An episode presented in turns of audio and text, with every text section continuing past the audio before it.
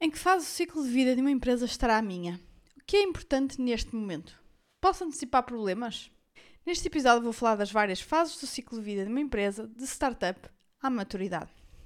Olá, business lovers, o meu nome é Andréa Rocha, sou business coach especialista em gestão e administração de negócios e este é o Business After Hours.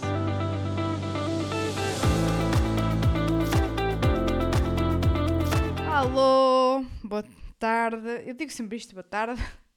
Boa tarde, bom dia, boa noite, o que seja. Como é que vocês estão? Está a correr bem aqui a vossa semana? E hoje já chegámos ao episódio 46, é verdade. Muito episódio por aí. E uh, eu gostava de saber, daí desse lado, quantos vocês já ouviram todos os episódios do podcast. Então, uh, se alguém uh, já ouviu todos até o momento, não é? Espero que vão lá, ao Instagram, quando sair a foto deste episódio, portanto, amanhã, e coloquem lá todos e uh, assim eu vou saber quem são os ouvintes mais fiéis ao podcast, não é? E eu gostaria muito, muito de saber isso. Bom, então vamos ao assunto de hoje. Nós vamos falar hoje sobre, ou vou falar, não é? Não é vamos, eu sou hoje sozinha, mais uma vez, do ciclo de vida da empresa, da startup à maturidade. Uh, isto porquê? Depois vocês vão ver porque é que eu estou a dizer isto. Mas basicamente, aqui no ciclo de vida da empresa vão faltar aqui algumas, algumas partes, sim. Então, para começar, disclaimers. Não nos vamos agarrar aqui ao número de fases. Eu escolhi seis, mas nós podemos reduzir o número de frases. Há quem faça isto em quatro ou cinco há quem faça em 7. Ou seja, uh, existem microfases, para assim dizer, não é? Ou fases mais pequenas. Por isso, não é mais correto dizer que há, há sete fases no ciclo de uma empresa ou que há cinco, whatever. São considerações diferentes. Algumas, se tenho menos fases, quer dizer que algumas são mais abrangentes e que estão a considerar diferentes estágios, criar um mini estágios mais pequenos, tá? Eu colocar 6 não quer dizer que esteja melhor ou pior do que outra, o que importa é perceber os grandes movimentos que há ao longo do ciclo de vida de uma empresa, ok? Pronto, boa. Segundo disclaimer, não se agarrar aos nomes das fases. Ou seja, também, não, isto não é, gente, não é, não é aqui científico e alguém diz é assim e vai ser assim.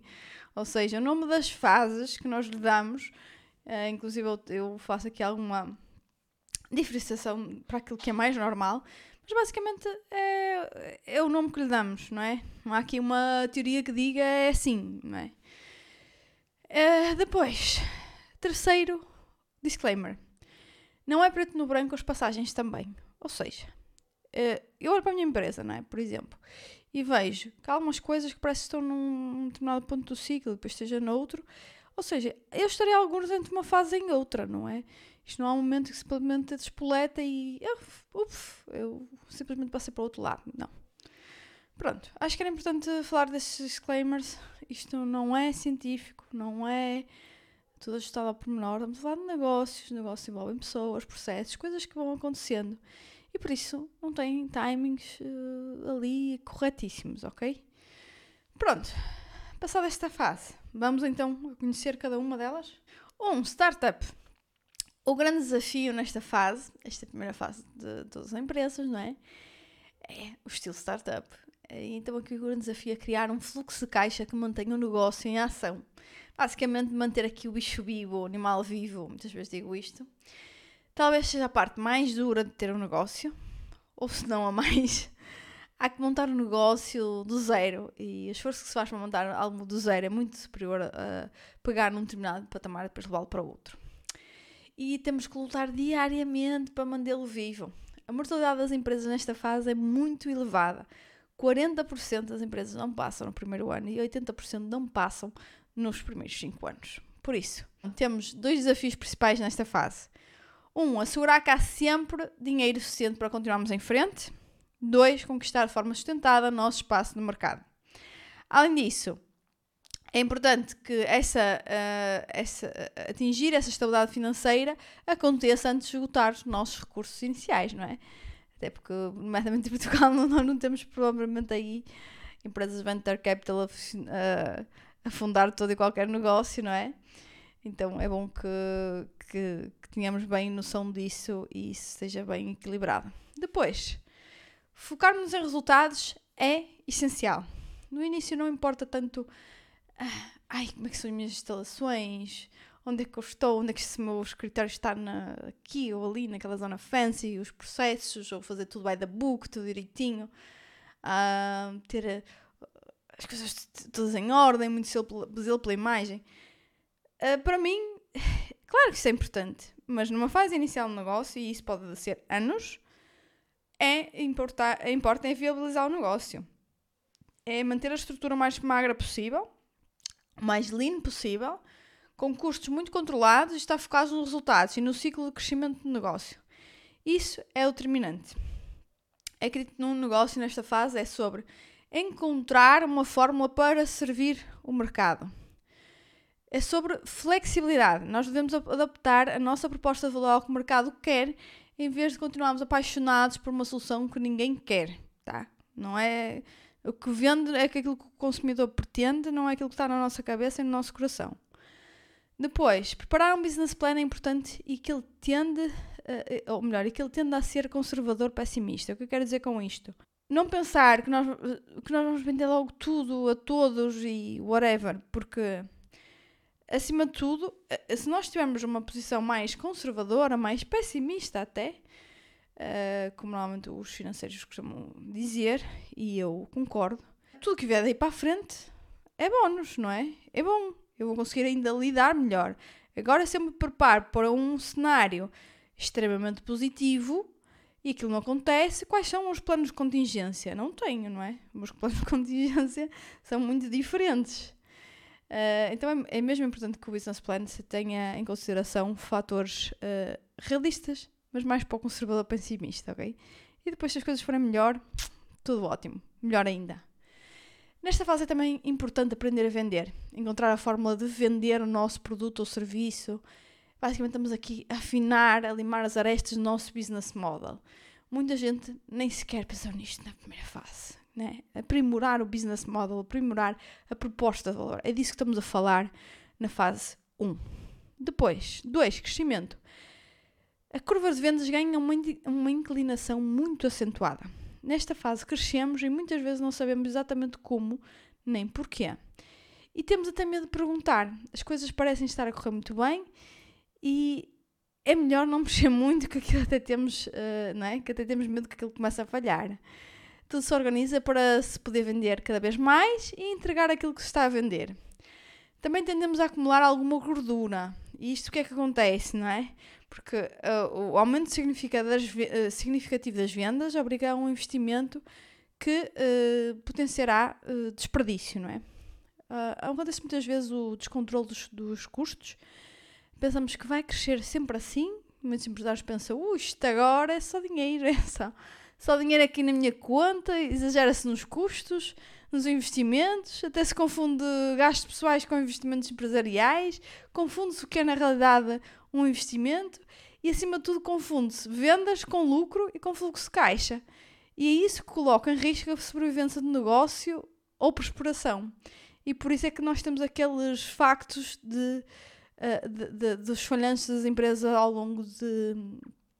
E, e, e, que morrem ao fim de um ano e de cinco anos. Né? Principalmente as que não morreram. E a gente até pensa, mas se sobreviveram a primeira fase, Uh, há grande probabilidade de sobreviver a segunda? Depende. Às vezes é muito pior. Porque nós começamos a. É como aquela pessoa que ganhou milhões e que de repente fica numa situação pior do que antes de ter ganho. Porquê? Tanto viu-se com dinheiro, não é? Sem a mentalidade certa e acabou por se colocar num buraco mais fundo do que estava. Porque o, o dinheiro também potenciou isso. Eh, ou pudesse ter maior poder de compra e de, de crédito para que isso acontecesse. Bom, e agora passando ao ponto 3, que uh, eu chamo aqui de fortalecimento. Então, aqui uh, é a etapa em que o empresário percebe que este jogo não é só sobre aumentar as vendas, ok? Mas também é sobre a capacidade de gerar lucro e fluxo de caixa. O aumento significativo das vendas tem como consequência o aumento da complexidade. Mais colaboradores, mais ativos, mais investimento, processos mais sofisticados, mais fornecedores, mais clientes, mais produtos, whatever, mais desafios. Nesta altura é crítico manter uma grande atenção nas vendas como forma de alimentar o crescimento do negócio e colocar o foco principal no lucro. Muitas empresas acabam por cair aqui e nem entendem muito bem porquê, não é? Porque temos realmente grande aumento não é? de vendas, mas falta a palavra mágica: lucro e caixa para sustentar o crescimento. Um, aplicar processos nesta fase é essencial. Temos de ser mais lean, eliminar o desperdício que eventualmente se acumulou até aqui, emagrecer o que for necessário. Uh, os processos vão ajudar a diminuir a complexidade. Se isto for juntamente com uma equipa eficaz, eficiente e com senso de cultura certo. A maioria das pessoas foge dos processos, mas a verdade é uma. O crescimento traz complexidade e a única forma de gerir é sistematizar. Uh, eu via muito isto quando trabalhava com alemães, isto ao contrário, quero dizer. Ou seja, pessoas que adoram processos, pessoas que adoram previsibilidade, consistência. Alemães, quando eu trabalhava com alemães, que, onde dizia que os alemães não gostam de surpresas nem das boas. Uh, e, isto porquê? Porque uh, é, é, arriscar, né? E eles são a ver ao, ao risco. Eles preferem ter as coisas garantidas. E os processos dão-nos coisas garantidas. E é isto que, que, que as empresas precisam quando a, a, a, parte das vendas já, já está a ocorrer, não é? A uma velocidade considerável, a um ritmo considerável. É também uma boa altura para rever o organograma ou até criá-lo, porque muitas vezes uh, nem sequer foi delineado ou pelo menos pensado a fundo até chegarmos a esta fase.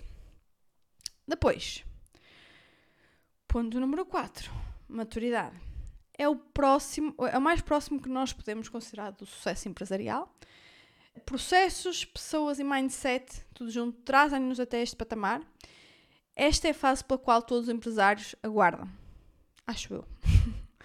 a fase em que definimos e atingimos os nossos objetivos de forma consistente.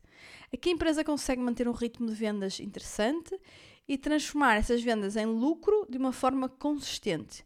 Vivemos crescimento, rentabilidade de mãos dadas, tudo está alinhado e em perfeita harmonia.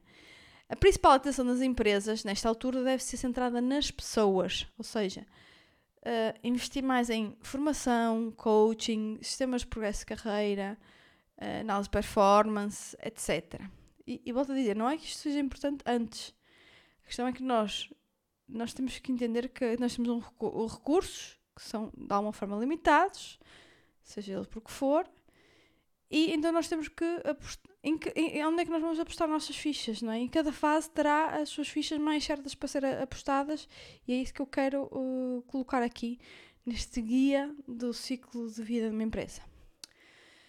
É aqui que nós vamos criar uma cultura de disciplina, ou melhor, que ela já deve estar criada, que, né, que, ou que já deve estar bem estabelecido a cultura de disciplina, de responsabilidade, onde as pessoas dão o melhor de si próprias, em que eles pedem umas contas umas às outras, porque toda a gente exige uh, padrões elevados de empenho, e assumem aqui propriedade e responsabilidade total, não só pelas suas ações, mas também pelos seus resultados. E depois disto vem o que é? O que vem? Hum? Pois, a parte menos boa, o declínio da empresa e também o fim do episódio. pois, isto porque eu decidi, estava uh, aqui a esquematizar o episódio, eu pensei, uh, tava, ia colocar tudo até ao fim, a parte do declínio também, e, e pensei, não, mas isto aqui vai ficar muito longo, vai ficar muito denso. Então, se calhar, por duas razões, para deixar aqui o suspense e também para que as pessoas tenham tempo para assimilar Uh, vamos dividir isto em dois. Então vamos aqui a fase até aqui ao apogeu da empresa, à maturação, à parte que ela mais se desenvolve, aqui ao, ao que se pode considerar o maior sucesso empresarial. E depois vou colocar outra parte do episódio na parte do declínio e da, da morte da empresa. Mas pronto, depois disso falamos então no próximo episódio. Uh, assim fica, ficam a pensar já nas próximas fases. uh, eu prefiro fazer assim episódios nem, nem muito curtos, nem muito longos. Uh, são, são muito longos, é muita informação de uma só vez, ainda por cima ouvida não é a mesma coisa do que, não é? Estar a explicar, estar a escrever, é, é diferente. Uh, mas também não é daqueles podcasts para que se ouça num sopro e já foi. Então, se querem saber as fases seguintes do ciclo de vida das empresas, fiquem atentos porque na próxima semana já falarei sobre isso. E assim chegamos ao final de mais um episódio do Business After Hours. Espero que tenham gostado. Obrigada por estarem a ouvir. Espero ter-vos no próximo episódio. E já sabem, este episódio na plataforma que estão a ouvir podem e devem, e eu gostaria muito que vocês classificassem. Uh, se ainda não fizeram, please, please, são 5 segundos nem sei, são uns segundos. Simplesmente só precisam de ir lá, colocar nas estrelinhas. Podem ir ao meu Instagram e partilhar a foto do podcast com alguém ou até nos stories. Até para que as pessoas também fiquem a pensar, venham aqui ouvir o episódio e pensar, e agora? E agora? O que é que vai acontecer? Não percam o próximo episódio, porque eu também não. Até lá, stay tuned.